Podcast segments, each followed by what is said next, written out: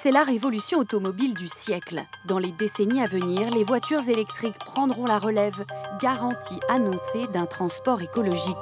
Mais leurs batteries ne sont pas éternelles. Que faire alors lorsqu'elles arrivent en bout de course?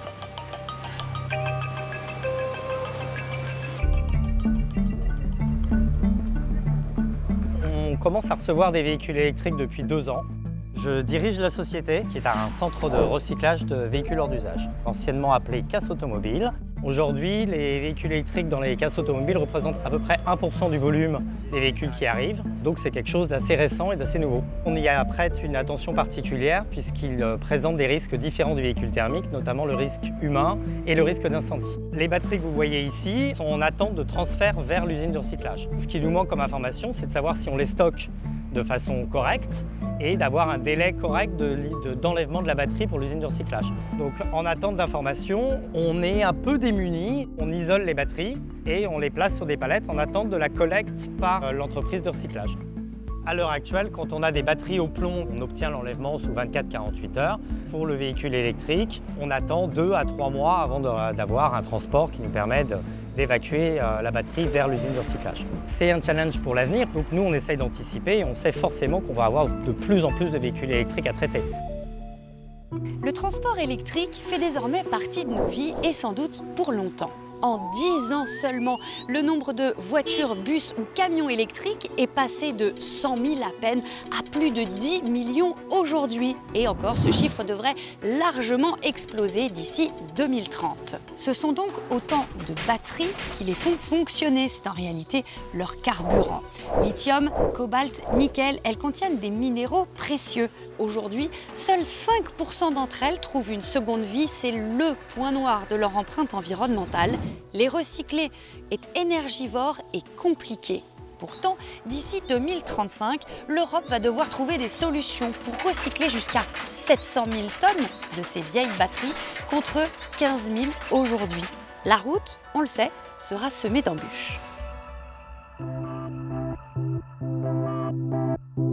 Dans la deuxième et troisième vie euh, de la batterie, on ne va plus l'utiliser pour faire bouger une voiture, on va l'utiliser pour stocker de, l'énergie. C'est un data center, une ferme de données, dans laquelle les entreprises stockent euh, l'ensemble de leurs données euh, informatiques. Les batteries que vous avez là, c'est des batteries de Nissan Leaf, qui a été la première voiture électrique lancée en 2010 et cette batterie aujourd'hui va permettre de récupérer l'énergie créée en l'occurrence par les panneaux photovoltaïques qui sont sur le toit de euh, ce data center et qui va alimenter directement toute la journée des armoires de stockage qui se trouvent dans les salles à côté. Avec ces systèmes-là, on est capable de capter les énergies renouvelables qui par essence sont intermittentes. Le vent, le solaire, le marémoteur. Et, et ces énergies, on est capable de les stocker dans ces batteries pour pouvoir les restituer au moment où le réseau en a besoin. Ici, on est vraiment dans le pilote. On est sur le tout premier site en Europe qui a été équipé en X-Storage. Et maintenant que ce premier site fonctionne, on a imaginé ça à beaucoup plus grande échelle. Il faut savoir aujourd'hui que le stade de football d'Amsterdam, par exemple, utilise cette technologie. On a équipé euh, le stade avec 148 euh, batteries de euh, véhicules électriques de seconde vie. Ce qu'on a fait au stade d'Amsterdam, c'est multiplier les X-Storage pour pouvoir répondre à la demande électrique. Il y a de la valeur dans ces batteries. C'est ça qui est, qui est intéressant. Elles ont un intérêt euh, écologiques, elles ont un intérêt économique et c'est la raison pour laquelle on fait du X-Storage. Eramet est une société française de mines et de métallurgie. Nous développons ici des nouveaux projets et notamment notre projet de recyclage des batteries de véhicules électriques. Une batterie de véhicule électrique, c'est un très grand pack d'environ 300 kg. Et dans ce pack, il y a des modules qui sont des plus petits packs. Et à l'intérieur de ces modules, vous avez des cellules qui sont des feuillets avec des anodes et des cathodes. Ces feuillets, ils contiennent un ensemble de métaux et de matériaux de valeur qu'on essaye de recycler. Le procédé, il commence donc par le broyage du module. Ce broyage, il nous permet de récupérer l'ensemble des constituants sous forme de copeaux de quelques centimètres.